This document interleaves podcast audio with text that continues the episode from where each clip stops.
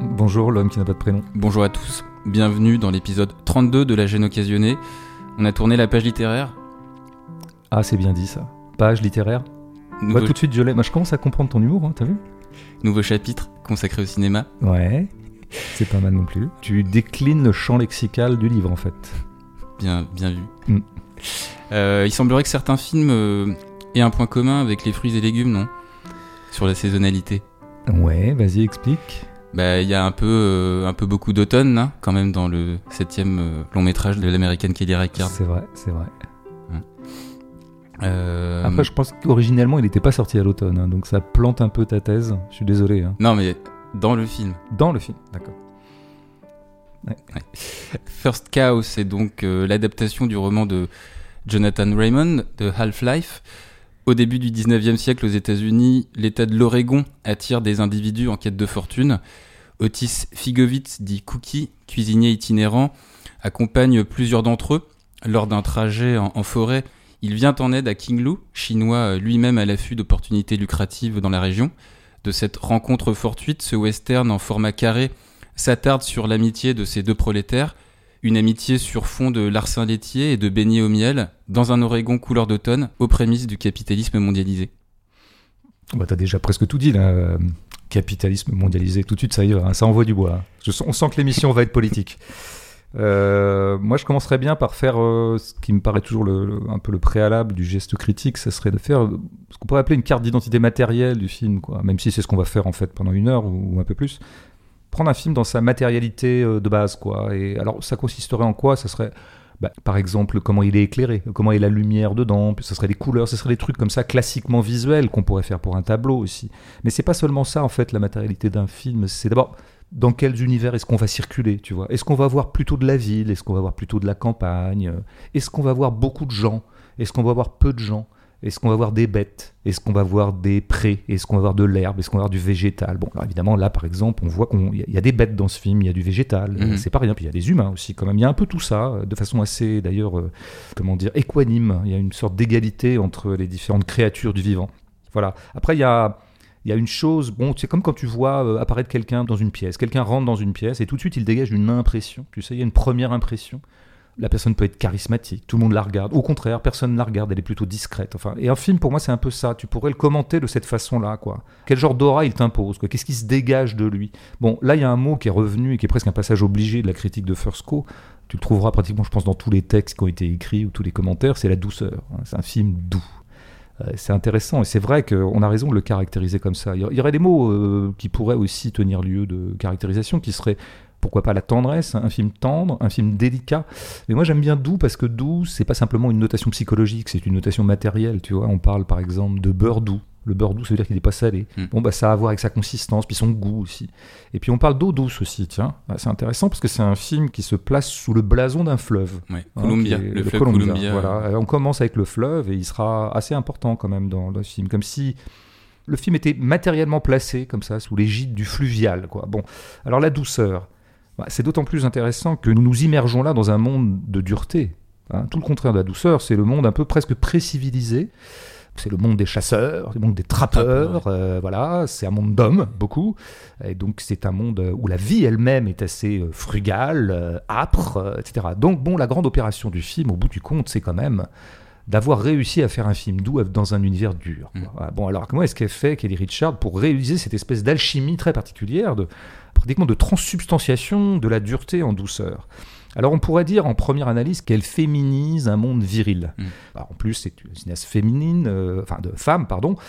Les genres ça l'intéresse. Elle est un peu là-dedans dans d'autres films qu'elle a pu faire. Elle a déjà opéré comme ça des transferts de d'homme à femme et de femme à homme, etc. Donc ça pourrait être une bonne première analyse quoi. De comment est-ce qu'on euh, dégenre un genre Dans un film Euh, qui est globalement peuplé quasiment que d'hommes. Absolument. Et ce qui fait qu'en fait, elle n'emploie pas une des façons qu'on a parfois de dégenrer ou déviriliser des genres virils, c'est de le peupler de femmes. C'est une opération qu'on voit beaucoup, notamment ces dernières années, tu sais, où on reprend euh, la geste d'un genre donné, d'un genre viril, et on le fait euh, assumer par des personnages féminins.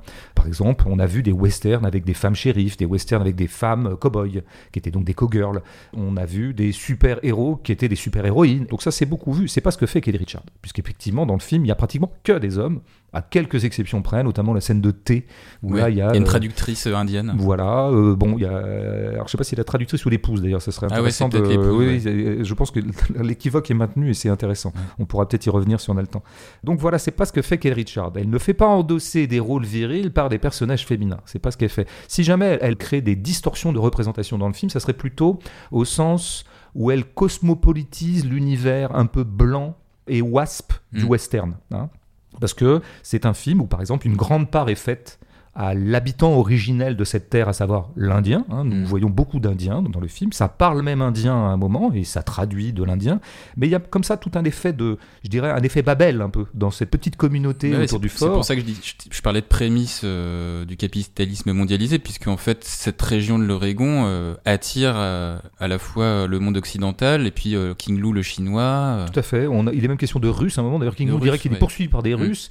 Notre héros, Cookie, est lui-même probablement issu de l'Europe euh, centrale ou orientale, Mm. de l'Est, peut-être juif Ouais, d'ailleurs. ouais. Euh, je, je crois que je sais pas si c'est dit dans le film, mais, mais on peut le deviner. Donc, euh, il y a une comme ça, je te dis, une, une sorte de oui de d'arrachement du western à son passif un peu blanc anglo-saxon. Donc, c'est plutôt là-dessus que jouerait Kelly Richard en termes de déplacement des représentations euh, canoniques. Euh, mais alors, pour revenir à cette féminisation du viril, donc ça passe pas par le fait de mettre en scène des femmes, ça passe plutôt par le fait de déviriliser les personnages masculins. En tout cas, de leur retirer un certain nombre d'attributs virils. Je dis bien que ce sont des attributs, hein, tout ça est éminemment culturel, hein, ça va sans dire. Et euh, bah, elle commence par leur retirer quand même ce qui est l'attribut viril par excellence du cow-boy, qui est le cheval. Ouais. C'est quand même un western, en tout cas quelque chose qui se passe dans l'ouest, voire même dans le far west, parce que l'Oregon c'est quand même le far west hein, par rapport à la côte est, qui est la côte euh, préalablement investie par les premiers Anglais, etc. Euh, oui, c'est quand même le cheval. Quoi. C'est- à quoi est-ce qu'on reconnaît un western? Bah, C'est des types qui sont perchés sur un cheval, et c'est quand même un attribut éminemment phallique, puisque Ouais. le cheval c'est ce qui permet de te dresser, tu te dresses sur le cheval. Quoi. Puis Bon, euh, bah, les flingues, il n'y a pas de flingues. alors là, il n'y a pas de flingue, absolument. Bon, alors je reste un peu sur les chevaux, parce que c'est quand même une opération intéressante de priver le cow-boy. Alors le cow-boy, effectivement, il porte son nom, c'est un vacher à la base. hein. Il garde les vaches. Bon, mais en général, dans les westerns, on les voit très très peu garder les vaches quand même. On Mm. les voit. Alors on a enlevé les vaches. Et on a gardé le cheval dans les westerns. Et donc ils sont perchés sur leur cheval, euh, bon, comme ça, et dans une pantomime euh, particulièrement euh, viriliste. Bon, bah là, euh, plutôt, on a enlevé les chevaux et on a gardé la vache. Et La créature qui est au centre de ce film et qui lui prête son titre, hein, c'est la créature éponyme, c'est quand même une vache. Bon, alors une vache, par ailleurs, euh, c'est une créature, je dirais, connotée du côté du féminin. Et en plus, là, elle est sollicitée dans ce qui est le geste. Alors pour le coup, reste un geste attitré de la femelle, à savoir donner le lait. hein. C'est quand même pas rien cette affaire. Tout de suite, ça donne le là du film et c'est ça qui permet de le déviriliser. Et ça produit un héros, notamment Cookie. Bon, Cookie, déjà, son nom est intéressant. Enfin, il est appelé Cookie. Euh, bon, c'est un nom qui sonne féminin aussi. Tu sais, les terminaisons en IE ou en I. Et par ailleurs, Cookie veut dire le cuisinier. Euh, c'est- Ouais. Celui qui. Bah, alors, s'il y a C'est bien, donc- c'est euh, aussi le nom d'un gâteau. c'est aussi le nom d'un gâteau, absolument. Enfin, Les- d'une pâtisserie. cookies. Euh, bon, mais le type est cuisinier, c'était quand même relativement atypique dans l'iconographie habituelle du western ou du personnage de western. Et alors, il fait même au sein de la cuisine sa spécialité euh, serait peut-être le pan le plus euh, délicat de la cuisine, qui serait la pâtisserie. C'est Mm. quand même le truc, tu vois. Alors la pâtisserie, d'ailleurs, c'est le sucré, c'est Mm. pas le salé. Tout à l'heure, je parlais d'un film doux et qui serait marqué par l'eau douce. Euh, et donc c'est une eau qui est pas salée. Donc c'est un western dont on a retiré le sel pour mettre un peu du sucre dedans. Quoi. Tu vois, tout ça, c'est des opérations qui ont l'air de rien. Bah, D'ailleurs, en Mais- anglais, euh, sweet, c'est à la fois euh, doux et sucré. Tout à fait, absolument. Mais là, mais, on a toujours besoin d'un bilingue sur soi. On a toujours besoin d'une élite mondialisée qui parle le globish dans une émission de, de radio. Bon, alors ce cookie, il est, bon, d'abord, je trouve que c'est une créature passionnante, quoi, justement, la façon qu'il a de de traverser un monde viril avec un corps qui ne l'est pas. Alors il m'a beaucoup fait penser, et je n'arrive pas à croire que Keith Richard n'ait pas un peu travaillé dans ce sens-là. Il m'a vraiment fait penser à Buster Keaton. La prestation de l'acteur, sa gueule, la façon dont il se tient, ce qui je trouve tout à fait exceptionnel comme euh, prestation, ce qui est une prestation physique, c'est une question d'occupation de l'espace. Ça passe par les gestes et par le corps. Il a un corps keatonien. Et c'est quoi l'opération de base du corps keatonien? C'est précisément d'investir parfois des gestes ou des attitudes ou des situations où on attendrait de la virilité, mais de les investir de façon totalement antivirile. Bon, c'est vraiment ce que fait Cookie, c'est vraiment ce que fait l'acteur. Il y a un moment, par exemple, où il va enfin lui qui est pas un chasseur du tout et qui est très très mauvais à la chasse. hein. D'ailleurs, euh, ses copains trappeurs lui, lui reprochent hein, tu nous ramènes jamais rien, euh, alors qu'il est quand même censé un peu aller chercher des animaux. Le premier geste qu'on l'a vu faire, c'est quand même de retourner un lézard plutôt que de le ramener pour le griller. Bon, c'est quelqu'un qui préserve le lézard plutôt que de le chasser. Bon, c'est vraiment l'anti-chasseur. Il y a quand même un moment, il prend un poisson. Ouais, quand même. Mais il le prend avec quoi? Il Avec le- un filet, un gros avec, filet. avec une épuisette. Avec une épuisette. Je veux dire, je- moi j'appelle ça une épuisette. C'était le truc, tu sais, qui sert à attraper les papillons quand même, tu vois. Donc on est vraiment dans un registre comme ça. Moi je trouve ça vraiment merveilleux, ce que Kelly Richard et cet acteur, euh, dont d'un seul coup le nom m'échappe. Cookie, Euh, c'est euh, connu, hein. John Magaro. Oh, c'est ça, John Magaro. Et il y a une autre chose que ne fait jamais Cookie, c'est évidemment se battre. Euh, Il y a un moment d'ailleurs où il est menacé par cette bande de trappeurs, c'est à peu Ouais. près au quart d'heure de Un film. trappeur affamé Voilà, qui lui dit et- dès qu'on arrive au Fort Illicum, je te. Voilà, je te... mais il y a, y même un moment, il y a, il y a, euh, physiquement, il va peut-être s'en prendre une, quoi. Et qu'est-ce qu'il fait? Il fuit. Mm. Alors, ce qui est vraiment le truc impossible dans un western. Le héros d'un western, il ne fuit jamais devant la baston. Il affronte la baston. Et non seulement il s'en va, mais il a vraiment aucune honte de s'en aller. C'est-à-dire que son système de valeurs ne consiste pas à vouloir faire le bonhomme contre les bonhommes, quoi. Et vraiment, mais alors sans aucune honte, quoi. C'est quelqu'un qui n'est pas traversé par ce genre de complexe, quoi. Il, il assume tout à fait d'esquiver la baston. Et c'est ce que fait le film lui-même, le film n'arrête pas d'esquiver les bastons, qui est quand même un peu l'épicentre viril du western. Pourquoi est-ce qu'on nous on aime bien les westerns? Parce qu'il y a quand même un moment ça va se mettre sur la gueule. Notamment dans le Et- bar. Voilà, et, et notamment dans le bar. Alors il y a effectivement cette scène paradigmatique où on est dans le saloon, qui est quand même le lieu aussi emblématique Mm. du western. faut voir comment Kelly Richard le traite, d'ailleurs de façon, je pense, très réaliste par rapport à la façon dont c'était véritablement euh, gaulé, en fait, les saloons originels de ces forts, là, euh, de la pré-Amérique, en Ouais, quelque des sorte. lieux un peu hybrides, bah, qu'entre entre euh, des lieux militaires et des lieux de commerce. Ouais, tout à fait, il y a un peu tout ça, on reviendra sur le commerce d'ailleurs, mais le saloon lui-même, bon, je- on voit bien que c'est, comment dire, elle veut absolument contourner ce qui est devenu un peu un cliché, c'est-à-dire qu'on on s'est mis un moment dans l'histoire du western à faire les saloons toujours de la même façon, et les saloons de western, plutôt que d'essayer de se demander mais comment c'était vraiment les saloons à l'époque, se mettaient à copier des saloons de western, hein. c'est comme ça qu'un genre d'ailleurs s'atrophie de l'intérieur, c'est quand il commence par se copier lui-même, quoi. Là, elle revitalise un peu le truc, donc elle le peint autrement, et c'est très intéressant la façon dont elle le fait, je crois très documenté à mon avis, mais surtout, qu'est-ce qui se passe C'est qu'à un moment, il y a une baston, évidemment. Ça, ça finit toujours par se taper sur la gueule parce que tout le monde est bourré. Va y en avoir une, ils sortent pour aller se battre, et la caméra ne sort pas avec eux. La caméra reste dans le saloon. Alors ça, c'est un choix, quoi. C'est un choix de dire, moi, ça m'intéresse pas la baston. Et non contente de se désintéresser de la baston, elle reste avec quoi? Avec un bébé. Bon, bah, alors voilà, la bébé, le bébé. Je veux pas faire de clichés, hein. Enfin, globalement, on peut dire que un bébé, en général, c'est assez doux. Ça peut être pénible quand ça crie la nuit, hein, mais c'est quand même une espèce de parangon de douceur. le et puis il est mignon, vois, ce et- bébé, il mais est- il est tout mignon. Bon, voilà. Donc il y a comme ça une façon en permanence de déviriliser le genre en esquivant ce qui sont ces nœuds obligés de la virilité, comme par exemple la baston. Alors je finirai juste pour parler de cette fin, quoi. Bon, qui est une fin euh, extraordinaire, je trouve, euh, une des plus belles fins de, de l'histoire du cinéma. Là, je veux dire, euh, bon. Nous avons vu dans un prologue deux squelettes. euh, voilà, c'est une jeune femme qui creuse euh, de notre temps, hein, qui creuse et qui trouve deux squelettes côte à côte. Bon, et puis donc évidemment le film, par un flashback en fait, Mhm. va nous expliquer d'où viennent ces deux squelettes. Bon, et alors oui, ils sont traqués à la fin tous les deux. Il y en a un qui vraiment est mal en point, qui est Cookie. Et ils finissent par s'allonger l'un à côté de l'autre. L'un va accompagner l'autre dans sa mort. En tout cas, ils se couchent l'un à côté de l'autre. Et on, et on reconnaît à ce moment-là, ce qui est très beau, la position des squelettes. Enfin, le- là, il y a d'un bout du film à l'autre, nous faisons le raccord et ça crée vraiment une Et émotion extraordinaire. Mais qu'est-ce qu'elle esquive à ce moment-là? Qu'est-ce qu'elle ellipse? Hein, L'ellipse, c'est l'esquive. Le Euh, fait qu'il se fasse assassiner par, le, par le mec. Là, la les- scène, la, les- la les scène chasse. où ils se font, où ils se prennent la balle, quoi. Où on aurait attendu un coup de feu. On aurait, ça aurait été violent en fait. hein. Bon, eh ben, elle esquive ça et elle termine plutôt sur le moment de tendresse et le moment de douceur. Bon, ça c'est le grand choix euh, du film, c'est-à-dire que effectivement à ce moment-là, là où il y aurait dû y avoir des coups de feu, il y a le beau silence de ces deux corps à côté l'un de l'autre, dans une espèce de climax de leur amitié, un climax euh, qui mènera à la mort. hein, de toute façon, ils se laissent mourir pratiquement tous les deux. C'est très intéressant d'esquiver cette chose-là et on n'entend pas le coup de feu. Pourquoi? Parce que bah parce que ce film est doux aussi sonorement. Je parlais d'identité matérielle d'un film, mais c'est quoi l'identité sonore d'un film? C'est quoi son volume déjà? Voilà.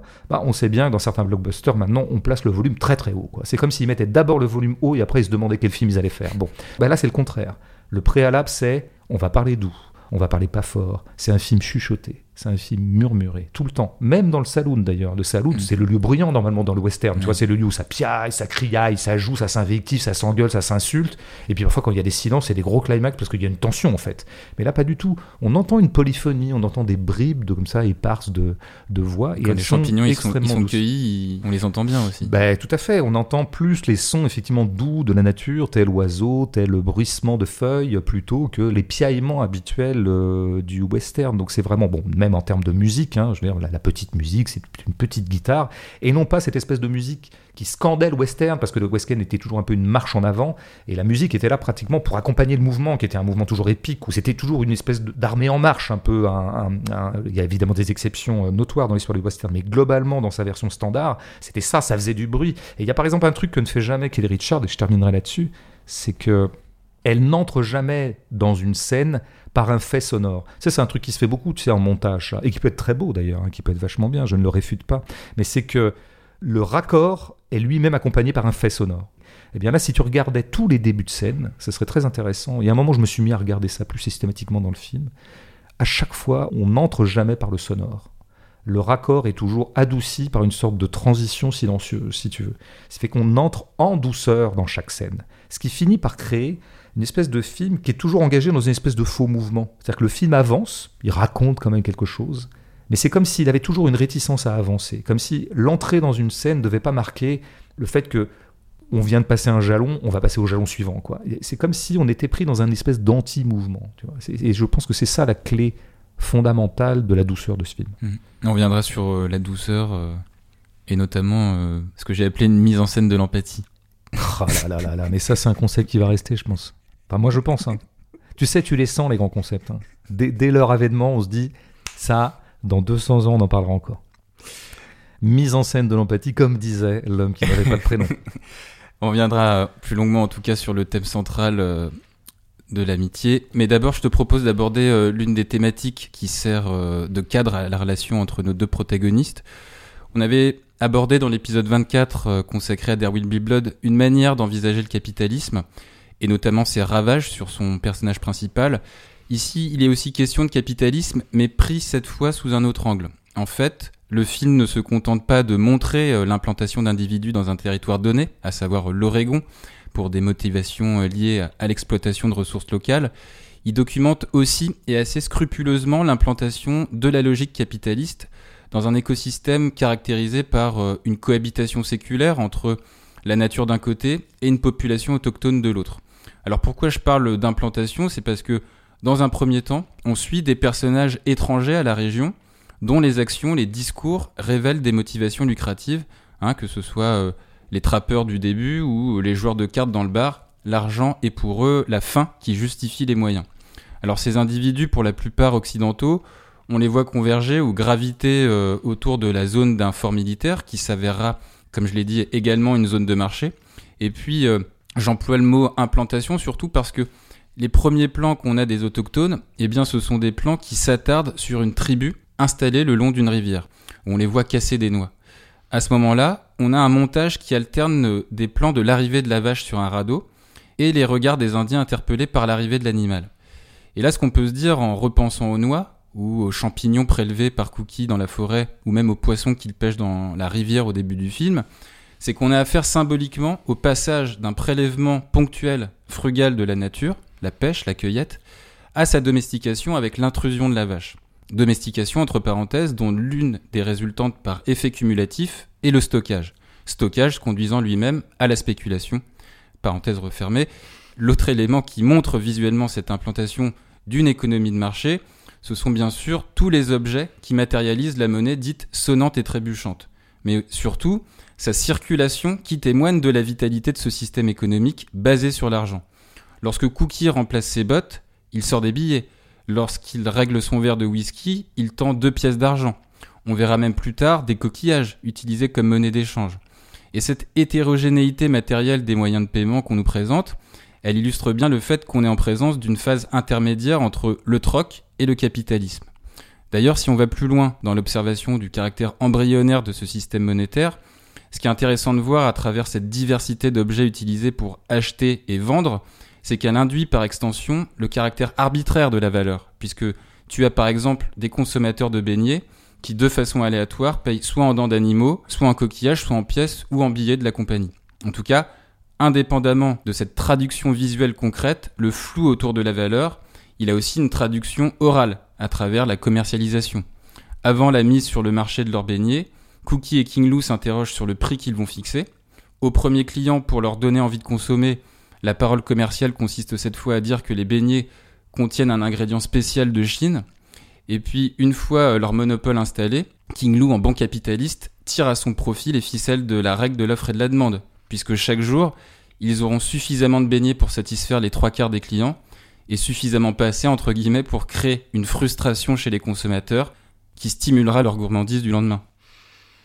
Très très bonne analyse de, des prémices du capitalisme. Ce qui est toujours intéressant de le prendre par ses prémices, c'était un peu le cas dans There Will Be Blood, ce qu'on avait essayé de faire un petit peu, même si effectivement on n'était pas exactement à la même échelle du capitalisme. Mais, c'est, tu vois les proto-gestes, quoi. Tu vois les proto, c'est ce que tu viens de faire, et, euh, merveilleusement bien d'ailleurs. quel talent, quel talent. Non, c'est vrai qu'il y a un moment, il y a une, une, discussion entre les deux amis, entre King Lou et, et Cookie. Alors, je note quand même, c'est une discussion en marchant. Et c'est quelque chose qui se fait beaucoup dans le film. on les voit beaucoup discuter en marchant. Mm. J'ajoute juste ça à ce que je disais précédemment. Je pense que ça participe aussi de la douceur, ça, tu veux. Parce que on l'avait un peu vu pour Drive My Car, tu sais, où j'avais un petit peu parlé de, de ce que ça faisait de faire discuter deux personnes dans une bagnole. Deux personnes dans une bagnole regardent dans le même sens, c'est-à-dire qu'elles ne se regardent pas. Et par ailleurs, elles vont dans le même sens. Ce qui fait que géométriquement, ça adoucit un peu la confrontation. Hein, une confrontation qui va être actée de façon parfois un peu minérale par le champ contre champ. Tu es en face de moi, je te filme toi, puis on me filme moi, et ça fait un champ contre champ. Et il y a quelque chose comme du heurt, de la friction. Si tu veux un peu défrictionner un dialogue, engage les deux, euh, les deux interlocuteurs dans un mouvement commun. Mm. Et ça adoucit énormément les termes mêmes du dialogue, qui du coup n'est plus une confrontation, mais passe un peu comme une espèce de texte à deux voix. Et, on a beaucoup ça entre King Lou mm. et, et, Cookie. Alors notamment, à un moment, ils sont en train de discuter, en marchant donc, en substance, King Lou dit il y a un nouveau monde, un nouveau monde qui est en train de naître. Et Cookie a cette drôle de remarque qui dit Moi, j'ai plutôt l'impression que c'est un très ancien monde qui continue. Mm. Et en fait, on n'en saura pas plus. C'est-à-dire que le dialogue prend pas un tour dialectique socratique où on va peu à peu à une résolution de cette espèce d'antinomie. Mm. Est-ce que ça veut dire qu'en fait, Cookie opposerait une espèce de vieux monde qui serait celui bah, de la nature, par exemple, d'une nature relativement inaltéré encore par la prédation commerciale et donc éventuellement capitaliste, et que lui, King Lou, au contraire, parlerait du monde commercial émergent dont tu viens de décrire euh, les gestes euh, fondamentaux. Bon, on peut le gloser dans tous les sens. En tout cas, moi je pense que la grande réussite du film, c'est qu'il arrive à jouer les deux en même temps. Il arrive à jouer toujours quelque chose entre euh, euh, le vieux monde et le nouveau. C'est-à-dire qu'il il est comme beaucoup de grands films historiques, parce que sous ces dehors bonhomme, débonnaire et anti-narratif, ce film est très intéressant sur l'histoire. Et pour moi, un film historique est réussi quand il arrive à saisir un passage, un passage entre deux époques. Hein. Et l'histoire ne cesse d'ailleurs de passer. Toute période historique est une transition. Et bien là, on a la transition que tu viens de décrire. Alors, je ne vais pas redire ce que tu as dit, hein, parce que je ne peux que compléter, mais c'est vrai qu'en fait, on pourrait dire que au tout début du film, on est plutôt dans quelque chose qui simulerait le fameux segment censément de l'histoire humaine qui serait celui des chasseurs-cueilleurs. Hein, nous avons des chasseurs, ils chassent des castors, et, nous avons un cueilleur, c'est notre cookie, parce qu'on le voit cueillir tout de suite. Hein. Il cueille des champignons, mhm. il cueillera plus loin des myrtilles. C'est plutôt un cueilleur, c'est pas vraiment, c'est vraiment pas un chasseur. J'ai dit, ce que ça donnait quand il essaie de chasser un poisson, quand il pêche un poisson, ça donne quand même un geste. Il s'excuse presque de pêcher, c'est ça qui est très beau. Mais hein. d'ailleurs, il, se rate plusieurs fois avant d'en attraper. Il se rate absolument, il est maladroit, il est maladroit et la maladresse. Je te dis, c'est ça le burlesque, c'est un geste viril qui rate. D'ailleurs, quel est le geste fondamental du burlesque? C'est pour ça que j'ai pensé à Keaton. C'est la chute.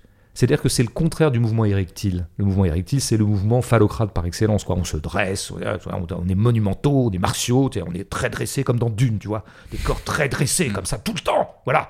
Même les corps censément écolos sont très dressés. Et là, ben voilà, le burlesque, c'est l'anti-virilisme, parce que ça n'arrête pas, au contraire, d'affaisser les corps, de les faire chuter, et d'ailleurs de les faire chuter avec une grâce. Euh, c'est ça l'opération du burlesque, quoi. C'est qu'on crée une espèce de grâce anti-virile, quoi. Bon, bref, on a affaire à, à quelqu'un qui n'est pas du tout un chasseur, bon, mais et les autres sont quand même des chasseurs, des trappeurs. Bon, après, ce climat de chasseur-cueilleur, il tourne vite court quand même, quoi, parce que en fait, ces chasseurs, le vrai chasseur-cueilleur tel qu'on le fantasme parfois quand on fantasme une espèce de de moments préalables au commerce et à la grande prédation humaine, euh, bah, c'est quand on chasse pour survivre, hein, pour subvenir à, sa propre faim.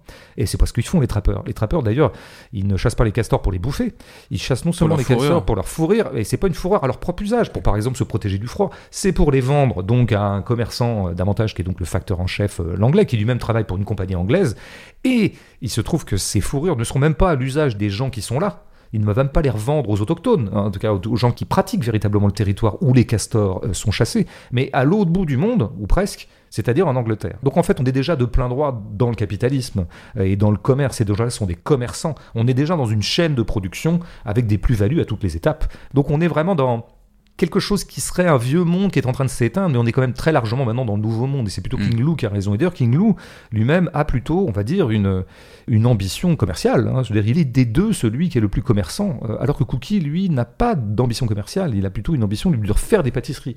Euh, voilà, il se trouve qu'après, King Lou va vouloir les commercialiser. Mais même là, on pourrait dire qu'on a affaire à un stade presque vertueux du commerce, qui serait presque le schéma capitaliste idéal, quoi, tel que le capitalisme aime bien se fantasmer, c'est-à-dire un innovateur Cookie, qui invente des pâtisseries. Il invente des beignets, c'est le génie, quoi. C'est le créateur. Le capitalisme adore se prévaloir d'être d'abord créatif.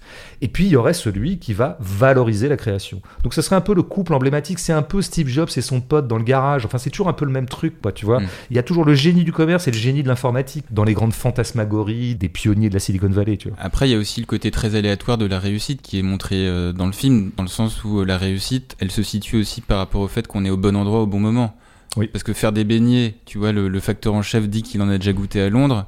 Il se trouve que eux, ils sont en situation de monopole parce qu'ils sont les seuls déjà premièrement à, voler du lait et puis euh, d'avoir cette recette de beignets. Tout à fait. Alors cette espèce, de, comment dire, de de moment un peu vertueux du commerce est très illusoire dans le film parce que très très vite ils pactisent avec les gestes les plus discutables du commerce et par exemple avec le vol ils ont cette discussion à un moment pour dire, bah, pour se lancer, il faut une mise de départ. Bah oui, pour se lancer, il faut une mise de départ. Et c'est bien pour ça qu'en général, euh, ceux qui se lancent les premiers, ce sont mm. ceux qui ont déjà de l'argent. Il dit soit de euh, l'influence, soit c'est King Lou qui dit il faut soit de l'influence, mm. soit faire un crime. Enfin. Ouais soit de l'influence, soit de la violence. L'influence, c'est ce qu'on appellerait du réseau maintenant. Hein. C'était en gros du capital constitué par le réseau dans lequel on est, euh, du crime, de la violence pure, ou alors un crime au second degré, en tout cas feutré, qui s'appellerait le vol. Et eux, ils vont voler. Ils vont voler, hein, je veux dire. Bon, alors ce qui est intéressant, c'est les efforts que fait Kelly Richard pour légitimer ce vol. Euh, bah, la première chose qu'on pourrait dire, c'est qu'effectivement, le commerce, ça commence toujours parce que Marx appelait l'accumulation primitive, hein, c'est-à-dire en gros le pillage, c'est-à-dire l'expropriation. Il faut que je m'approprie quelque chose. Et notre anglais, eh bien, il s'est approprié quelque chose pour être un propriétaire. Et c'est pour ça qu'on peut le voler. Donc lui aussi a commencé par la violence. Alors il y aurait quand même quelque chose qui légitimerait cette appropriation primitive aux yeux de quelqu'un qui serait anarchiste, par exemple, ça serait que bah oui, c'est vrai que euh, cette vache, je la possède, donc à ce titre-là, euh, c'est du vol, mais c'est quand même moi qui l'ai élevée. J'ai élevé la vache, donc d'une certaine manière, je suis légitime à la déclarer mienne. Ah bah oui, sauf qu'en fait, notre anglais, il l'a pas élevée. Elle n'a pas du tout élevé, lui, il s'est contenté de l'acheter. Mm. S'il l'a acheté, c'est qu'il avait de l'argent, et cet argent est de tiers doux, d'une fortune préalablement accumulée, et dont on peut comprendre, vu son environnement indien, et peut-être ce que je crois être son épouse, je crois qu'il s'est, en bon américain, ou néo-américain, puisqu'il est anglais, bah, approprié des terres des Indiens. Il a exproprié des Indiens. Il les a peut-être même un peu exterminés les uns les autres. Il s'est même approprié une femme indienne. Bon, donc à ce titre-là, on serait fondé à voler ce voleur. Ce serait euh, finalement Cookie et, euh, et King Lou restitueraient euh, une sorte de justice de cette façon-là. Il y a une autre façon de légitimer une appropriation, c'est ce qu'on dit, tu sais, la terre appartient à celui qui la travaille. C'est-à-dire un bien appartient légitimement à celui qui le travaille. Bon, ben notre ami anglais, il travaille pas la vache. C'est pas lui qui, qui s'en occupe, c'est pas lui qui la met au pré, c'est pas lui qui s'occupe de la faire bouffer tous les jours, c'est ses employés, c'est ses subalternes qui sont d'ailleurs souvent des semi-esclaves plus ou moins indiens, euh, comme on le voit, ou des hommes de main euh, plus ou moins euh, recommandables. Alors à ce titre-là, c'est aussi une façon de légitimer le vol de nos deux amis. C'est que qui travaille la vache? C'est Cookie. Cookie très la vache. Alors ça, c'est l'opération géniale, je dirais, du film. C'est que elle arrive à transformer le vol, non pas en une appropriation de richesse, mais en création de richesse. C'est-à-dire que quand Cookie, dans le geste même de voler, il travaille la vache, il la traite. Bon. Alors par ailleurs, dans le même moment, à l'image de ce qu'elle fait pendant tout le film, elle adoucit très largement la violence du vol, puisqu'un vol, c'est quoi? C'est une effraction, c'est une appropriation, et tout est fait pour filmer le vol tel qu'il n'est pas une effraction. Par exemple, cette vache, on la voit au milieu d'un pré, mais il n'y a pas d'enclos. Donc on ne les voit pas, par exemple, bousiller un enclos pour pouvoir se pénétrer quelque part, comme on enfoncerait une porte pour pouvoir cambrioler une maison. Le vol lui-même est totalement adouci. Et puis on en arrive à ce geste qui est l'épicentre de leur vol. Puis même la vache, elle n'est pas très inquiète, quoi. elle est pas inquiète. elle se laisse plutôt faire. D'abord, on a quand même fait en sorte que le geste euh, central de leur opération de d'appropriation soit le geste le plus tendre du monde, c'est-à-dire traire une vache. Il peut y avoir un petit élément de violence dans la traite, c'est quand tu tires un peu sur le pied quand même, tu sais. Eh ben, même ça s'est absenté puisque ça reste hors champ. Donc on n'entend plus que le doux filet de lait qui hmm. coule dans le seau. On voit un petit peu quand même. Euh, le... Ah, ouais, c'est vraiment en, entrevue. Alors tu as une image parce que c'est une image que tu as fantasmée. je ne sais pas si elle est dans le film. En tout cas, elle est très furtive par rapport. Bon. Et puis surtout, effectivement, il y a ce truc génial que la vache semble consentir absolument à ce que fait Cookie et qu'il se passe quelque chose entre deux. C'est comme si elle elle-même reconnaissait Cookie comme le seul légitime à la traire. Quoi. Et alors lui, en plus, il est impayable de, de poésie, ce monsieur, parce que il lui parle. Mais il lui parle pas comme on parle aux bêtes. Mm. Tu sais, on parle souvent aux bêtes, on, parle au chat.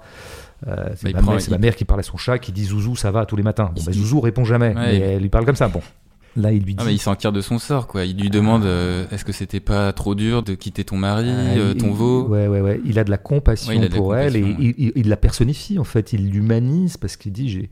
Je compatis pour ton deuil, puisqu'on comprend que oui, effectivement, le mal a dû mourir dans mm. l'acheminement, etc. Donc bon, c'est quand même des drôles. Et il y a quelque chose qui se joue entre deux à ce moment-là qui fait qu'effectivement, le vol n'a plus l'air d'être un vol, mais d'être une espèce de retour à une sorte d'harmonie euh, naturelle. Bon, sachant qu'en plus, il s'agit d'une appropriation euh, primitive euh, comme on en rêverait. Prendre du lait à une vache, c'est prendre quelque chose qui se renouvelle tous les jours. Tu prends du lait à une vache, mais tu sais que le lendemain, elle va en refaire. Contrairement à d'autres prélèvements où tu sais que tu bousilles ce que tu viens de prélever et que ça ne repoussera pas. Donc en vraiment, le vol est traité de la façon la plus douce qui soit, de sorte que ça sauve un peu nos deux personnages. C'est vrai qu'ils sont pris eux-mêmes dans une geste commerciale, mais elle est comme soustraite à son passif de violence. Alors après, comme tu l'as dit, euh, hélas, alors que dans un premier temps, on pouvait croire, qui est toujours un peu un rêve du capitalisme aussi, qui se vit toujours comme mon but n'est pas de faire du profit, mon but est de faire valoir euh, une envie, un goût, une ambition que j'ai, ou ma volonté de faire du bien aux gens. C'est ce que disent parfois les commerçants. Un mec, par exemple, d'une agence de voyage, il va te dire Non, mais moi, moi, je fais ce métier pour donner du rêve aux gens. Non, tu fais ce métier euh, pour d'abord gagner ta thune, et tu le fais en faisant des voyages. Bon, enfin, euh, ne renversons pas les choses, c'est toujours un peu le renversement à l'œuvre dans l'idéalisme libéral. Bon, mais là, on pourrait y croire un peu aussi. C'est-à-dire qu'on pourrait croire dans un premier temps que ce qui est premier, c'est la volonté de Cookie de faire des belles pâtisseries et de les donner aux gens. Et il se trouve que King Lou va lui permettre ça en commercialisant les pâtisseries. Mais le but serait véritablement de faire de la pâtisserie. Or, il se trouve qu'en fait, au cours du récit, bah, on se rend compte qu'en fait, c'est la pulsion commerciale qui gagne, en fait. Et arrivent toutes les opérations que tu as très bien décrites, à savoir euh, création de la rareté pour pouvoir euh, faire monter les prix, euh, stockage, thésaurisation, enfin, bon, bah, tout ce qui fait que le commerce un moment est un engrenage, lequel engrenage mène forcément à la concurrence, et donc ça va se terminer par euh, un propriétaire qui va disputer à celui qui l'a exproprié, euh, disons, euh, l'accès aux ressources, et ça va se terminer évidemment en violence. Quoi. Donc cette espèce de rêverie, le film est traversé comme ça par l'idée qu'il pourrait y avoir un commerce doux, hein, le fameux doux commerce dont parlait Montesquieu. C'est une rêverie dont, à mon avis, Kelly Richard n'est pas du tout dupe, parce qu'elle nous montre que ça ne peut être qu'une rêverie. Donc le film est un peu comme ça, dans une nostalgie de ce qui n'a jamais eu lieu, à savoir une possibilité oxymorique du commerce, mm. qui serait que peut-être il pourrait être doux. Quoi. Bon. Et après, il y a une dernière chose que font les, les deux amis euh, en termes de gestion de leur capital, c'est effectivement ce que tu as dit, sur lequel on pourra revenir un peu plus tard. C'est la domestication quand même. Eux-mêmes se sédentarisent. Hein. Donc euh, c'est des nomades qui passent à la sédentarité. Ça, ça n'est pas non plus sans conséquence. Tout à fait. L'autre grande thématique de ce film euh, central, je le disais, c'est donc euh, l'amitié entre Cookie et, King Lou. On a, euh, dès les premiers plans de leur rencontre, par opposition donc à, la marchandisation du monde qui les entoure, une amitié basée sur de la gratuité. Dans la forêt, quand Cookie recueille King Lou complètement nu, en lui offrant deux couvertures et une place dans sa tente pour dormir, il le fait sans contrepartie et inversement lorsque King Lou offre à boire à Cookie en l'invitant chez lui. Et donc parallèlement à l'implantation du capitalisme dont on vient de parler, se met en place entre ces deux-là un commerce de la gratuité, puisqu'ils ne cesseront de s'échanger des biens et services qui n'ont aucune vocation à être rentabilisés. Couper du bois, allumer un feu, aller chercher des fleurs pour décorer l'intérieur d'une maison, euh, de toutes ces micro-attentions, eh bien, la mise en scène s'en fait l'écho. Et puisque nos deux amis euh, se donnent du temps, puisqu'ils font preuve d'attention l'un pour l'autre en toute discrétion, eh bien, la mise en scène s'attardera elle aussi pour filmer des scènes, filmer les gestes, et fera des cadres tout aussi discrets pour prendre la mesure de cette amitié composée de petits riens, comme ce beignet déposé sur le rebord de la fenêtre pendant que King Lou donne à manger aux poules. Alors, autre exemple de cette discrétion dans le cadre et du temps qui est donné à ce qui est filmé, c'est lorsque Cookie vient d'arriver chez King Lou, son hôte part couper du bois pour allumer un feu, et là, tu as un faux split screen avec, euh, dans le côté droit de l'écran, un des murs de la maison dans lequel on a une ouverture sur l'extérieur avec le cadre d'une petite fenêtre. King Lou, focalisé sur sa besogne, y apparaît en arrière-plan. Et côté gauche du cadre, tu as le seuil de la maison dans lequel Cookie apparaît au premier plan et vient balayer le sol de son nouvel ami. Alors cette empathie euh, de la mise en scène, elle concerne les personnages, mais elle concerne aussi la nature, les forêts, les cours d'eau, les animaux. Et si euh, filme majoritairement en plan fixe plus ou moins long, on peut d'une part se dire qu'il s'agit simplement de considérer le vivant sous toutes ses formes, et d'autre part euh, de contempler la beauté des cadres naturels, de connecter l'humain spectateur à la nature projetée à l'écran, de créer une autre forme d'empathie, y compris quand elle a recours aux travelling latéraux du film, qui par exemple épousent le courant d'une rivière. L'ultime empathie qu'on observe, ben, c'est cette cohabitation entre l'humain et le monde animal, exemplairement Cookie qui compatit au sort de la vache, on vient de le dire, mais on a aussi euh, un personnage caressant un oiseau, un corbeau sur l'épaule d'un autre. Et donc, pour résumer, cette mise en scène, elle peut se lire à la fois comme un prolongement de l'empathie de la réalisatrice envers la nature, un prolongement de son empathie envers ses personnages, entre les personnages eux-mêmes, entre humains et nature, mais elle peut se lire aussi comme une forme d'opposition au cadre capitaliste qui se met en place pour ordonner le quotidien du vivant. Ouais, c'est vraiment ce que moi j'appellerais la mise en scène de l'empathie. Il hein. n'y a, rien à dire. Alors toi, tu l'appelles Card Ouais, d'accord. C'est Rijkaard, ouais. Donc en fait, il faut pas l'appeler comme Keith Richard, il faut l'appeler comme euh, Rijkaard, le fameux joueur euh, des Pays-Bas. Hollandais, T'as pas connu, toi, t'es si, trop si, jeune. Si, tu l'as connu? qui a joué à Barcelone. Ouais. Oh, quelle culture. Est-ce qu'il y a un domaine où tu connais rien Parce que j'arrive jamais à te planter, en fait. Non, mais c'est comme, euh, tu sais, la prononciation du titre du film. On dit pas First Co, on dit First Cow. First Cow, d'accord. Donc dans First Cow, euh, je voudrais un peu revenir sur la citation qui ouvre First Cow, mm-hmm. qui est donc un vers, je crois, de William Blake. Ouais, poète et peintre anglais romantique. Ouais. Euh, du 19e, donc. Qui est une citation, oui, donc qui est contemporain pratiquement de notre histoire, en fait. En version originale ou version française? Alors, je n'ai pas compris du tout. Parce que moi, je l'ai en version originale, si tu veux. The bird a nest, mm. the spider a web, Man Friendship. Alors moi je vais le dire en français parce que je, ne maîtrise pas la langue que tu viens de parler, qui m'a l'air d'une langue peut-être moyenne orientale, enfin je, ne sais pas, je, je, je comprends pas. Euh, l'oiseau a son nid, l'araignée la toile, l'humain l'amitié. L'homme l'amitié? L'homme l'amitié. L'homme l'amitié. Bon, alors quelle belle phrase quand même, hein. quel beau vers. Quel beau vers, vraiment. Et il y a plusieurs interprétations de ce vers possible. Elle l'a mis en, en avant-propos de son film, donc c'est pour ça que je me permets de m'y arrêter, parce que je crois que ça éclaire le film d'une manière ou d'une autre. Après, on en fait ce qu'on en veut, on peut rêver dessus.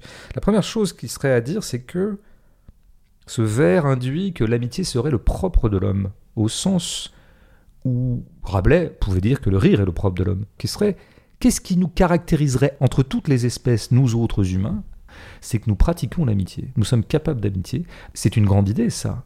Que nous ne serions jamais aussi humains que lorsque nous pratiquons l'amitié. Bon. Moi, j'aime bien cette idée. Je crois que c'est assez vrai.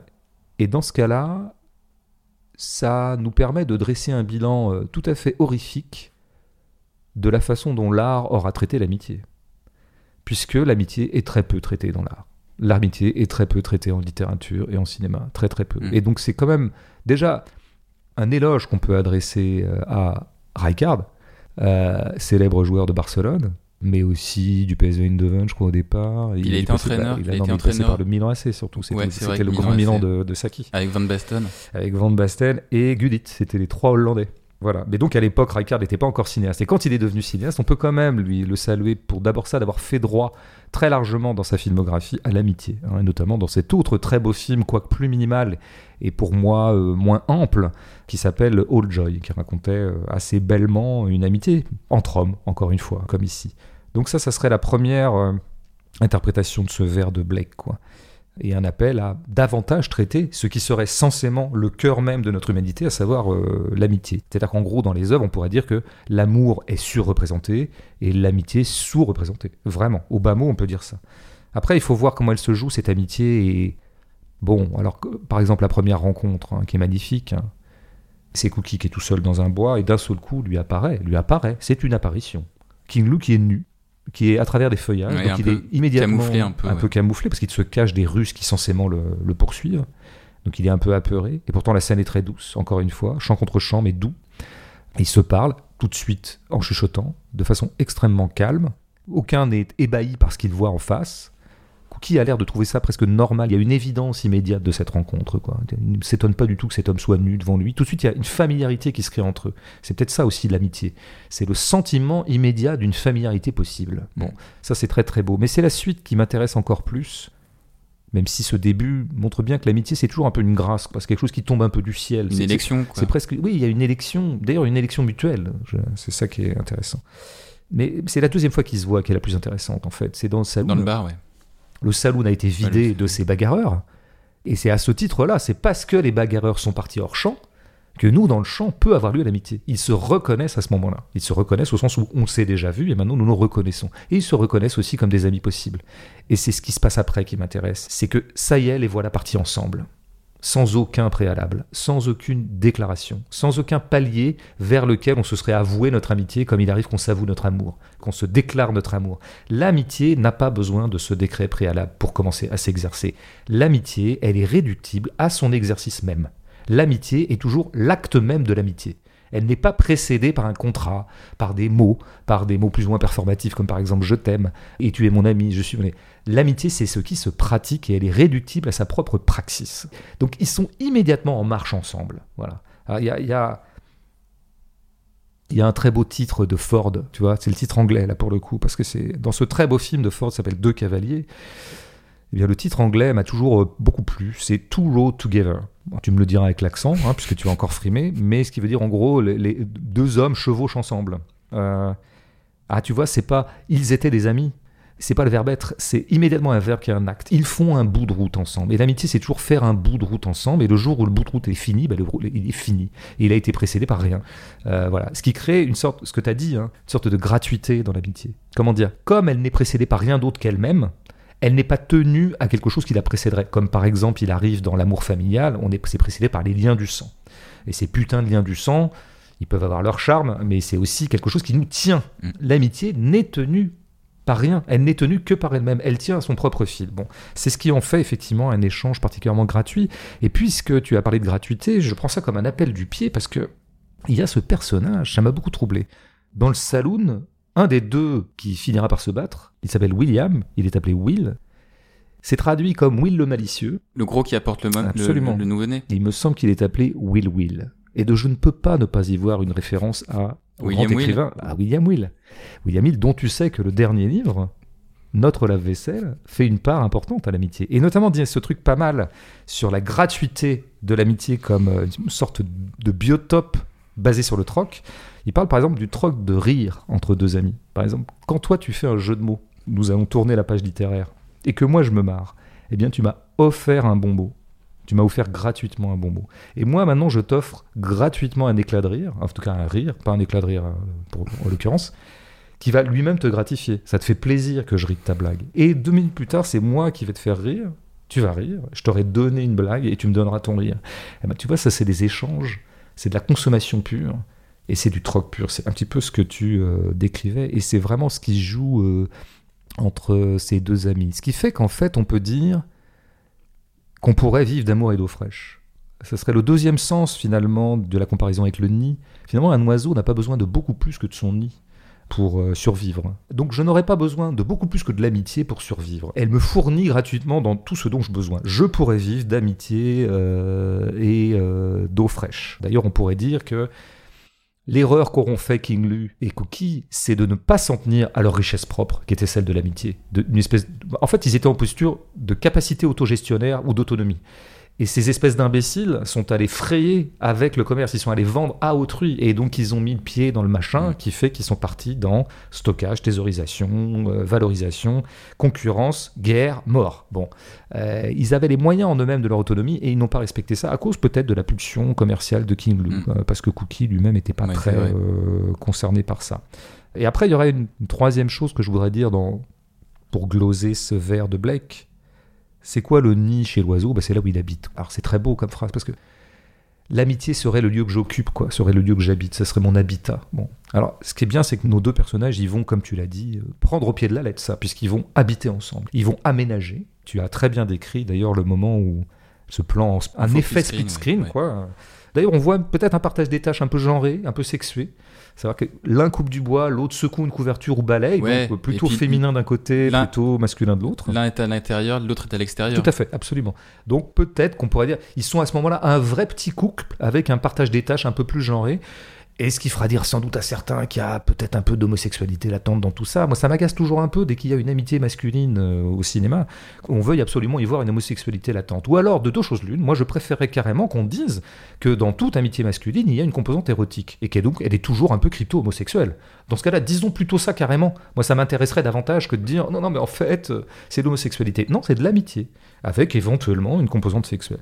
Cela dit, on, à ce moment-là, comme ils se sédentarisent, comme je l'ai dit tout à l'heure, hein, ce sont des nomades qui se sédentarisent, on peut dire qu'ils se domestiquent, comme on a domestiqué la vache, eux-mêmes s'autodomestiquent, et donc ils font des travaux domestiques. Et ce qui est quand même l'opération la plus dévirilisante qui soit, puisqu'on va les voir faire des petits travaux d'intérieur, quoi, comme deux vraies petites bonnes femmes, je pourrais dire. Et donc on va les voir, bon voilà, euh, préparer une tarte, euh, faire tout un tas de choses. Cookie va, va- va même chercher des fleurs, euh, les mettre dans un pot quand il arrive. Il décore, il est, voilà, il est une petite femme à l'intérieur qui décore son truc. Moi, ce que je retiendrai simplement, comme parce que tu as tout dit là-dessus, c'est l'attention faite à la main. Parce que c'est ça, tu sais, en fait, quand on dit des fois pour des travaux durs, on dit qu'on a besoin de bras. Les travaux virils que les hommes assument sont des travaux qui demandent de la force. Donc ils demandent des bras. Euh, les travaux dans lesquels les femmes ont été bon an mal an et à leur corps défendant souvent euh, euh, auxquels ils ont été assignés, ce sont des travaux qui engagent les mains. C'est pas la force, c'est les mains. Mm. Et donc c'est l'habitude manuelle. D'ailleurs, on parle parfois dans certains métiers très féminins comme la couture, tu sais, on parle des petites mains. Bah, c'est ce qu'ils font d'ailleurs. hein. Mais à un moment sont- donné, ils cousent des chaussons Mais ou des choses absolument, comme ça. on les voit faire des choses avec leurs mains, ce qui est quand même, encore une fois, le geste ultime de leur féminisation et de leur dévirilisation. Et je dirais même plus que les mains, c'est les doigts qui sont impliqués. Parce que dans les mains, encore une fois, il, y a- il peut y avoir une préhension un peu ferme. Mais les doigts, c'est autre chose. hein. On parle des doigts de fée, des fois, c'est l'habileté. Donc, euh, par exemple, avec quoi tu cueilles des myrtilles? Ben, Tu cueilles des myrtilles avec tes doigts, c'est-à-dire en, en pinçant une myrtille entre tes deux doigts. Et puis après, tu les disposes sur la pâte euh, que tu as disposée dans le moule pour faire une tarte aux myrtilles, comme on voit faire euh. Cookie- ah, clafoutis. clafoutis, pardon. Comme on voit faire. Je suis pas très bon en pâtisserie. Moi, je préfère euh, le rugby, le foot Mhm. américain et le paintball.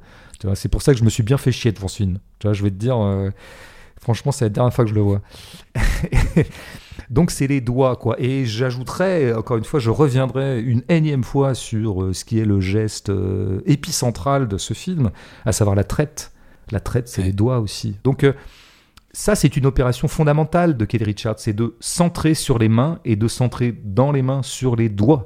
C'est des choix euh, tout à fait euh, importants, ça, Ouais. de recentrer comme ça sur le plus petit et le plus génial en nous. Et puisque tu parles de recentrage, on peut pas passer à côté du fait que on a un film en format carré et que le format carré, euh, dit elle-même qu'elle l'a choisi pour filmer euh, les personnages d'abord en portrait, mais surtout pour créer une intimité.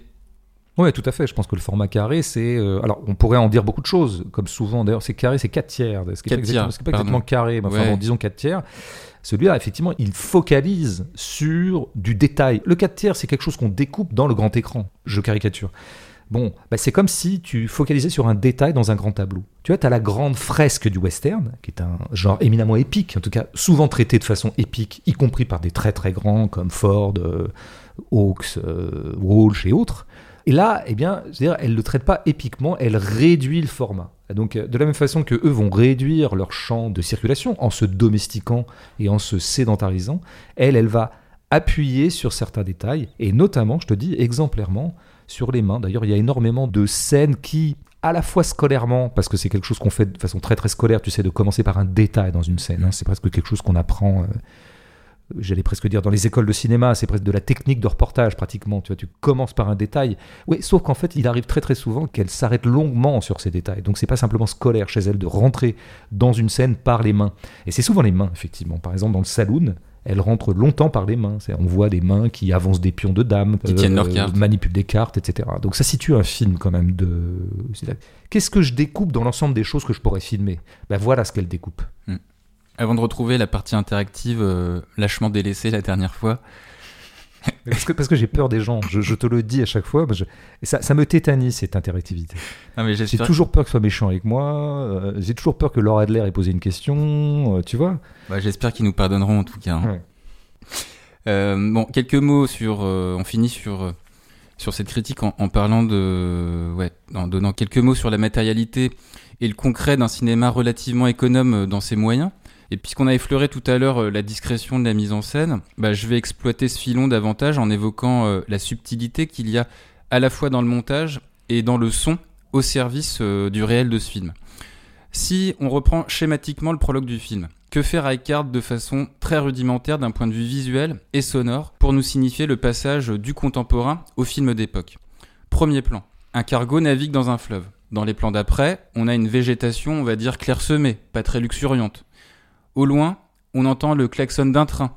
Et juste après l'arrêt de la caméra sur les deux squelettes, on passe sans transition dans le passé. Et donc, par opposition, le son de la forêt, de la cueillette des champignons, répond à celui du train, du moteur du cargo. La densité des arbres recouverts de mousse se dissocie de la végétation contemporaine. Et puis, euh, l'incarnation de l'amitié Cookie King Lou et leur guenilles feront écho aux deux squelettes et à la doudoune de celle qui a découvert plutôt la sépulture. Et donc, là où un film quelconque utiliserait dans son montage des moyens plus conventionnels pour nous signifier un changement d'époque, à savoir un panneau avec du texte ou euh, des dates, eh ben Rijkaard fait confiance premièrement à la matière visuelle de son film, les vêtements, les objets, la végétation. Deuxièmement, dans un film relativement économe en dialogue, il y a cette attention portée sur le son. Et puis surtout, Rijkaard fait confiance à l'intelligence de son spectateur qui fait la synthèse entre ce qu'il voit et ce qu'il entend. Alors la matérialité du film euh, et son efficacité sur ce qu'elle dit de l'époque, elle se décline évidemment dans tout un tas d'objets. On a déjà parlé de la diversité des moyens de paiement, mais il y a aussi ces pions du jeu de dames dans le saloon, euh, le fouet qu'utilise Cookie pour ses beignets constitués de branches d'arbres. Tout ça, en fait, matérialise concrètement l'aspect rudimentaire d'un quotidien qui renvoie soit à l'Oregon, soit à un temps clairement antérieur au nôtre, ou en tout cas au fait que ces gens viennent d'arriver et qui font avec euh, les moyens matériels à leur disposition. Et puis, raconter une époque, c'est aussi filmer les gestes de ces prolétaires, souvent présentés comme des homophabères. On l'a dit, cueillir des myrtilles, euh, casser des noix pour les autochtones, coudre des chaussons. Le faire est en fait tout aussi déterminant esthétiquement que le dire pour restituer le quotidien des classes populaires. Hmm. Ouais, le faire. tu vois, je, disais tout à l'heure que l'amitié était réductible à sa praxis, mais c'est vraiment parce que c'est un film. C'est ça qui est intéressant, c'est qu'elle arrive à jouer deux choses en même temps qui pourraient être contradictoires. Parce que c'est un film globalement où il se passe pas grand chose. Et pourtant, c'est un film absolument centré sur le faire. Mais justement sur le petit faire. Le faire pas narratif. Une praxis qui est pas là pour faire avancer l'histoire, quoi. Une praxis, on fait les choses parce qu'on a à les faire, pour survivre, parce qu'il y a des gestes à faire. Tu vois, ça serait, ça serait peut-être la différence entre l'acte et le geste. Kelly Richard serait peut-être plus porté sur le geste que sur l'acte. Euh, le geste aurait sa fin en elle-même et l'acte c'est toujours pour avancer vers quelque chose. Je schématise un petit peu, mais il me semble que c'est un peu ça. Y a, as parlé de ce premier plan qui est très intéressant, qui bah, d'abord qui commence voilà avec le fleuve. Alors commencer par le fleuve c'est pas rien, c'est d'ailleurs le fleuve qui fait la transition comme tu l'as dit entre le présent et le passé. Hein, donc le fleuve c'est quoi? C'est le permanent. Les lits de fleuve évoluent bien sûr peuvent se creuser, peuvent s'élargir, mais enfin, ils ne bougent pas. Euh, leur cours est à peu près le même. C'est le permanent. Bon. Et ben dessus, tu mets un bateau et qui incarne exactement le contraire, c'est-à-dire le commerce, la marchandisation, la circulation de la marchandise, le flux, euh, le flux euh, bien sûr, le progrès technologique, parce que les containers, ça a été un sacré progrès d'un certain point de vue dans la circulation de la marchandise, bien sûr. Ça, ça, ça a permis diaboliquement une facilitation des échanges mondiaux. Mais c'est les deux en même temps, tu vois. Alors, comme d'habitude, Kelly Reichardt choisit, je, le dis bien, je trouve. Mm. Hein, vu, j'ai très vite assimilé quand même. Le mec apprend vite. dans, deux heures, je suis bilingue. Euh, non, elle est. Ce premier point est génial parce que elle joue en même temps le permanent qui serait le fleuve et l'histoire, l'histoire au sens l'histoire avance, qui serait le bateau de marchandises. Mais qui est-ce qui gagne dans le plan? C'est le fleuve qui gagne parce que le plan est tellement long et ce bateau tellement lent, parce que filmé de loin aussi. hein. Si j'avais voulu créer une impression de vitesse, j'aurais pu mettre sur le bateau. Mais comme il est loin, Ouais. on a l'impression qu'il vraiment, il, il avance vraiment, mais pachydermiquement, je dirais. C'est-à-dire qu'elle le transforme presque en hippopotame. Ça confine presque à l'immobilité, euh, d'une certaine manière. Donc, euh, comme d'habitude, elle dispose un mouvement historique comme elle a disposé un mouvement capitaliste, enfin le mouvement, disons, d'émergence du capitalisme, mais pour aussitôt le freiner et le ramener à ce qui lui importe, elle, à savoir que les choses n'aillent pas trop vite, freiner un peu les choses, essayer de tendre comme ça. Bon, là vraiment, je pense que c'est un truc qu'elle fait euh, beaucoup d'essayer de d'alentir les choses. Tout à l'heure, j'ai parlé d'adoucissement du genre viril. J'ai parlé aussi d'assourdissement des sons. Eh bien, le geste qui complète les deux autres, c'est l'alentissement en général. C'est un film où, alors non pas lent, au sens où on parle d'un film lent, oh là là, je me suis un peu fait chier. Moi, je me suis pas du tout fait chier pendant ce film, premièrement, mais surtout, je parle de la lenteur de ce qui se joue dans les plans eux-mêmes. Je parlais tout à l'heure du cheval. Vous privez euh, le western des chevaux, vous les privez de vitesse. Enlève le cheval du western, t'as plus que des mecs qui marchent, c'est des piétons. Bah, ça marche lentement, hein. ça marche dans la forêt en plus, hein, on est un peu obstrué. Bah ouais, bah, parce on n'est pas dans les grandes plaines, quoi. Par ailleurs, on n'est pas dans les grandes plaines, donc de toute façon, ça serait compliqué de faire circuler un cheval. Mais je pense qu'il y a quand même un choix chez elle de se Mm. passer de ce qui est vraiment le- la métonymie du western, quoi, si tu veux. Là où il y a western, il y a chevaux. quoi. Enfin bon. Euh, donc c'est quand même une incidence, cette espèce d'alentissement euh, général des choses qui effectivement peut tendre à, euh, à tout simplement l'immobilité. Je pense que c'est ça l'horizon ultime en fait de la mise en scène de Reichardt, c'est vraiment d'aller vers pratiquement, je dirais presque le statique. C'est là que je pourrais revenir au 4 tiers, si tu veux. Le 4 tiers, ça je l'ai lu euh, dans un article. J'aurais bien aimé euh, saluer euh, l'auteur, ou plutôt l'autrice de cet article parce qu'il était très bon, et notamment cette idée-là, qui faisait à mon avis la bonne analyse de ce choix du 4 tiers parce qu'elle elle le mettait en regard avec le cinémascope. Et qu'est-ce que permettait le cinémascope? Pourquoi est-ce qu'il était beaucoup fait pour les westerns épiques C'est parce que ça élargit le cadre, ça l'élargit, ça l'aplatit un peu, mais ça Mhm. l'élargit, et donc ça permettait d'élargir justement ces fameux moments qui scandaient toujours le western, y compris le grand western fordien, à savoir ce moment où apparaît à droite de l'écran trois chevaux, et ils galopent et ils vont peu à peu à gauche de l'écran et ils disparaissent de l'autre côté, si tu veux. Et c'était ça qui scandait l'épopée du western. C'était toutes ces traversées de plans par les chevaux et par les cavaliers. Et la largeur du cinémascope permettait de faire durer ce plan mouvement, en Ce fait, plan en quelque mouvement, sorte, ouais. hein. Ce plan histoire, parce que c'était presque l'incarnation de l'histoire qui avance, quoi. À la fois l'histoire des États-Unis, mais l'histoire tout court euh, narrative. Bon, ben, en réduisant aux 4 tiers, tu te prives totalement de cette largeur-là. Quoi. Tu fais de l'anti-western formel, quoi, pratiquement. Et donc, forcément, tu tends vers l'immobilité. Il n'y a plus une grande marge de manœuvre pour ton personnage dans le plan, surtout qu'il est filmé non seulement en 4 tiers, mais un en plan fixe et deux en plan relativement serré en général. Elle fait très très peu de cadre large quand Mm. elle est sur les gens.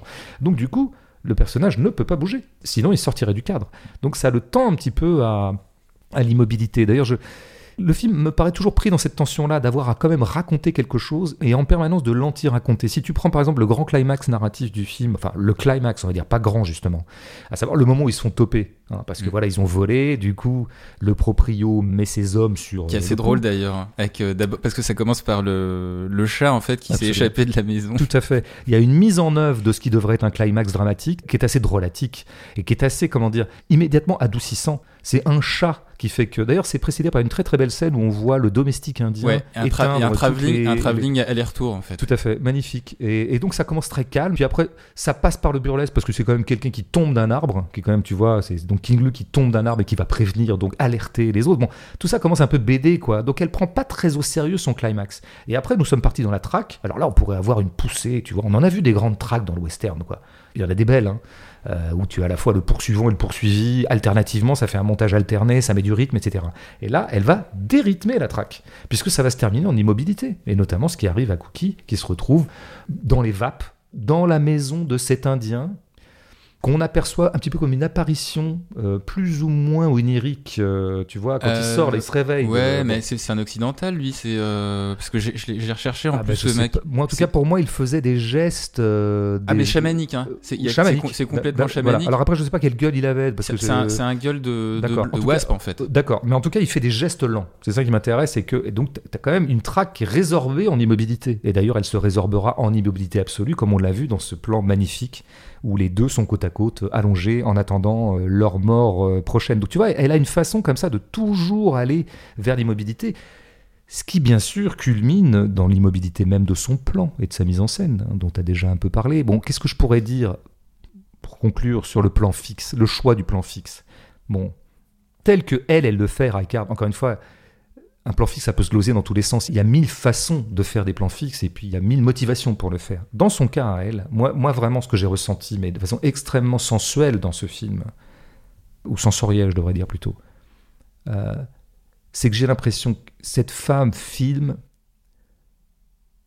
quand elle filme la nature, ou quoi qu'elle filme d'ailleurs, on a l'impression qu'elle fait tout pour ne pas déranger ce qu'elle filme. Voilà.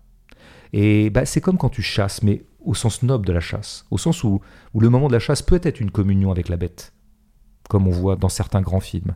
Ah, c'est pas toujours ça la chasse, hein, ça peut être tout à fait le contraire, mais ça peut être ça. Ben, tu sais, quand tu traques la bête, tu fais pas de bruit, tu veux pas la déranger d'une certaine manière. Après, tu la tues. Bon, mais le moment où tu veux pas la déranger, c'est un grand moment de précaution. Un peu comme dans The Deer Hunter. Absolument. Tu as reconnu le film auquel je faisais euh, allusion. Euh, bravo. Mais moi, j'ai l'impression que ce plan fixe, c'est comme quand dans la nature, on s'interdit de bouger pour ne surtout pas déranger un oiseau qu'on est en train de contempler. Parce qu'on voudrait pas qu'il s'envole. Et puis surtout, on voudrait pas le déranger. Si sa caméra bouge pas, c'est pour pas déranger ce qu'elle filme. Tu vois, je sens vraiment ce truc-là. Par ailleurs, il faut quand même insister toujours sur le fait que quand vous filmez la nature, par exemple ce plan de hibou qu'elle fait à un moment, mm. ça a l'air de rien. Hein. Si je suis en train de filmer un hibou, c'est un échange gratuit entre le hibou et moi. Alors c'est pas toujours le cas avec les acteurs parce qu'ils sont payés. Avec un hibou, il n'y a rien à dire. Il n'est pas payé. Il me donne sa beauté. Et moi, en gratitude de ce qu'il m'offre, à savoir sa beauté, ou tout simplement sa vitalité, son idiosyncrasie de hibou, quoi, ce qui fait qu'un hibou ressemble à rien d'autre, eh bien, moi, je le filme le plus délicatement possible. Je veux pas le déranger. Filmer, c'est quand même un geste, notamment quand il est fait comme ça, de façon très en fixe, comme ça, et de façon très douce. C'est un geste d'une grande délicatesse de filmer. Tu ne prends rien au monde, tu le restitues à des spectateurs. Alors, il y a quand même je finirai juste là-dessus. Il y a quand même quelques petits mouvements d'appareil, mais si on regarde bien les mouvements d'appareil dans ce film, ils sont toujours occasionnés et donc à mon sens légitimés par un mouvement préalable de ce qui arrive dans le plan lui-même.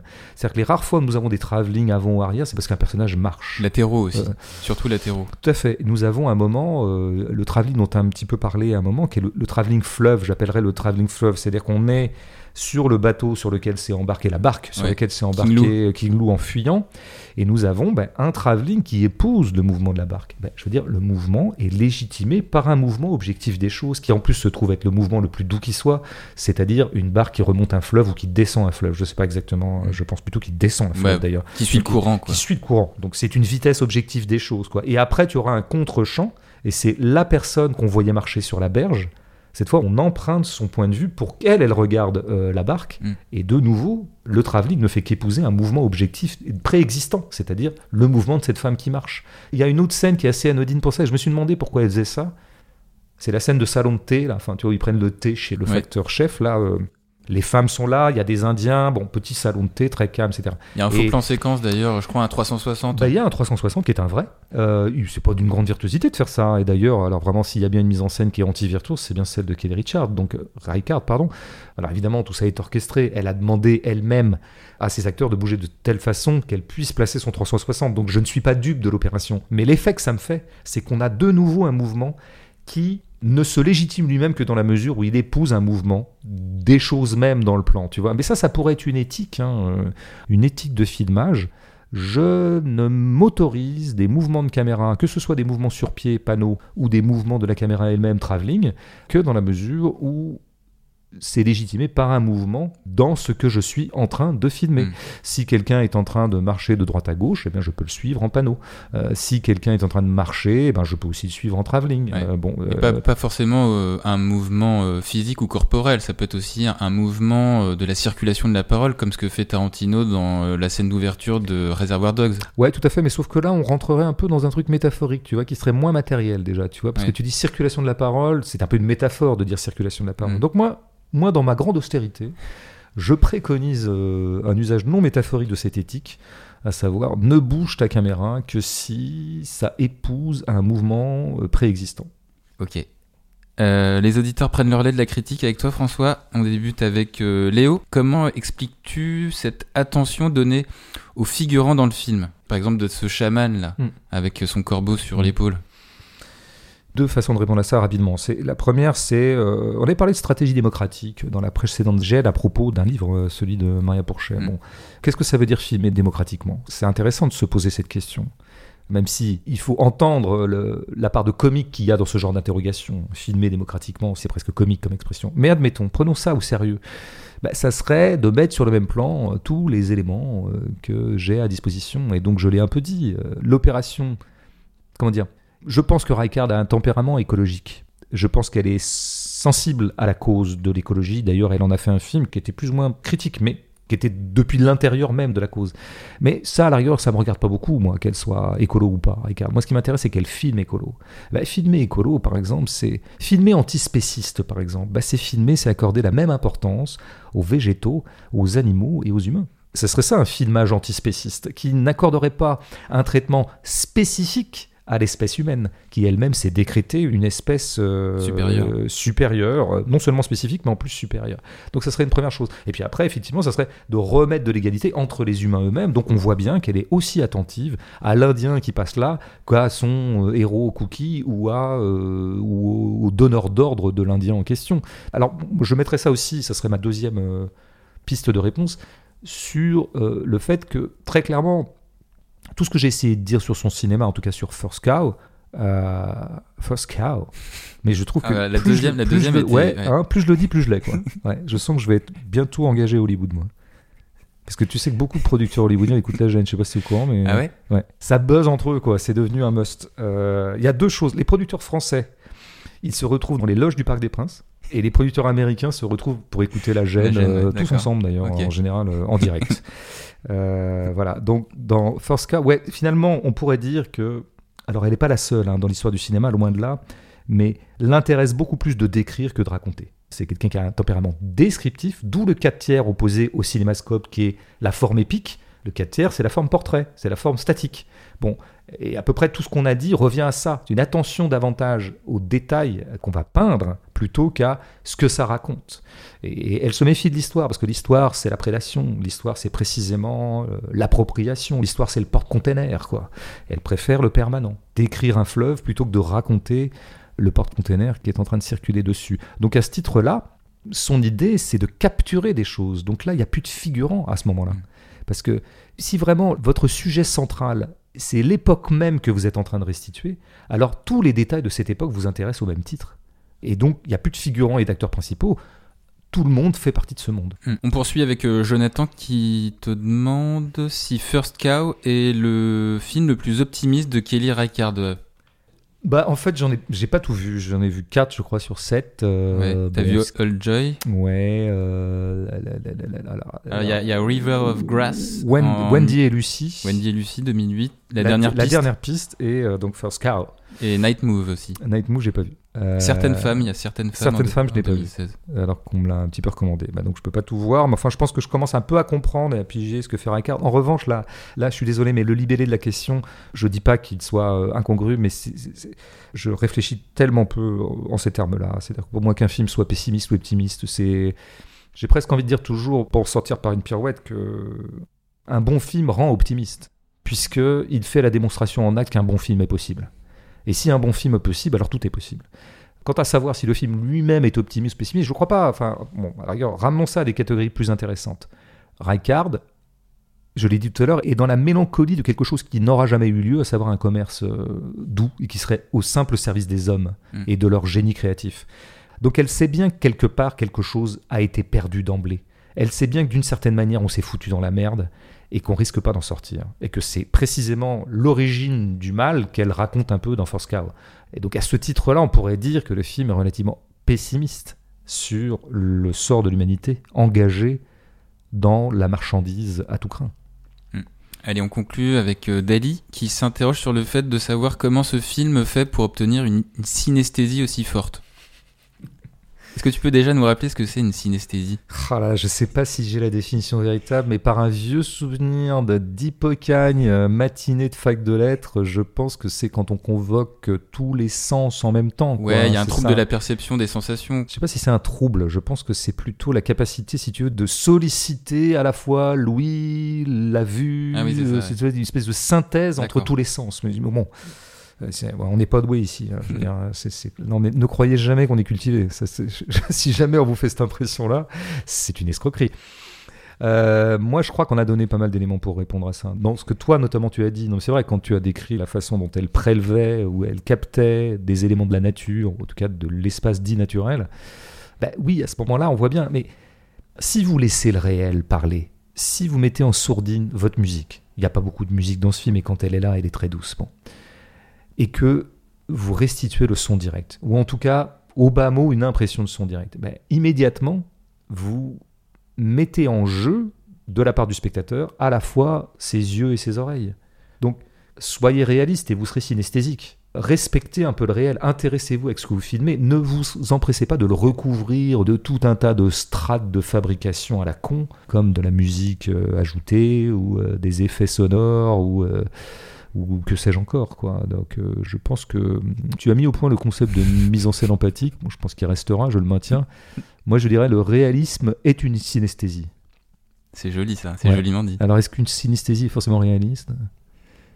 Ouais, ça, je, je laisse ça à la, à la discrétion de nos lecteurs, nos auditeurs. Merci François d'avoir dépecé ce First Cow. D'accord, jeu de mots, ok, dépecé, vache, tout ça. Donc t'es vraiment sûr qu'on dit cow euh, en dehors du Texas? Ouais, ouais. Faut un peu le marquer. Quoi. Ouais, faut- Ouais. c'est- pas monosyllabique en tout cas. D'accord. ça, ça ondule un peu. C'est une leçon, c'est une leçon, je me prends une leçon.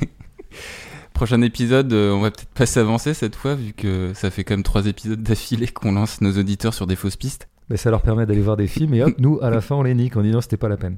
Ouais, On, on se serait peut-être passé d'être allé voir les intranquilles. Ouais, peut-être. Ouais, c'est vrai que là, celui-là, je ne l'ai même pas vu sur toi. Donc non, là, là-dessus, j'ai été, euh, ouais, j'ai pas été respectueux de nos millions d'auditeurs. Bah, Après, après, après, si- il y a, sauf si y t'es- a, Sauf euh, si t'es sûr de toi. Je suis un peu près sûr de moi. Bah vas-y. Je pense qu'il y a quelque chose à faire avec le prochain Audiard.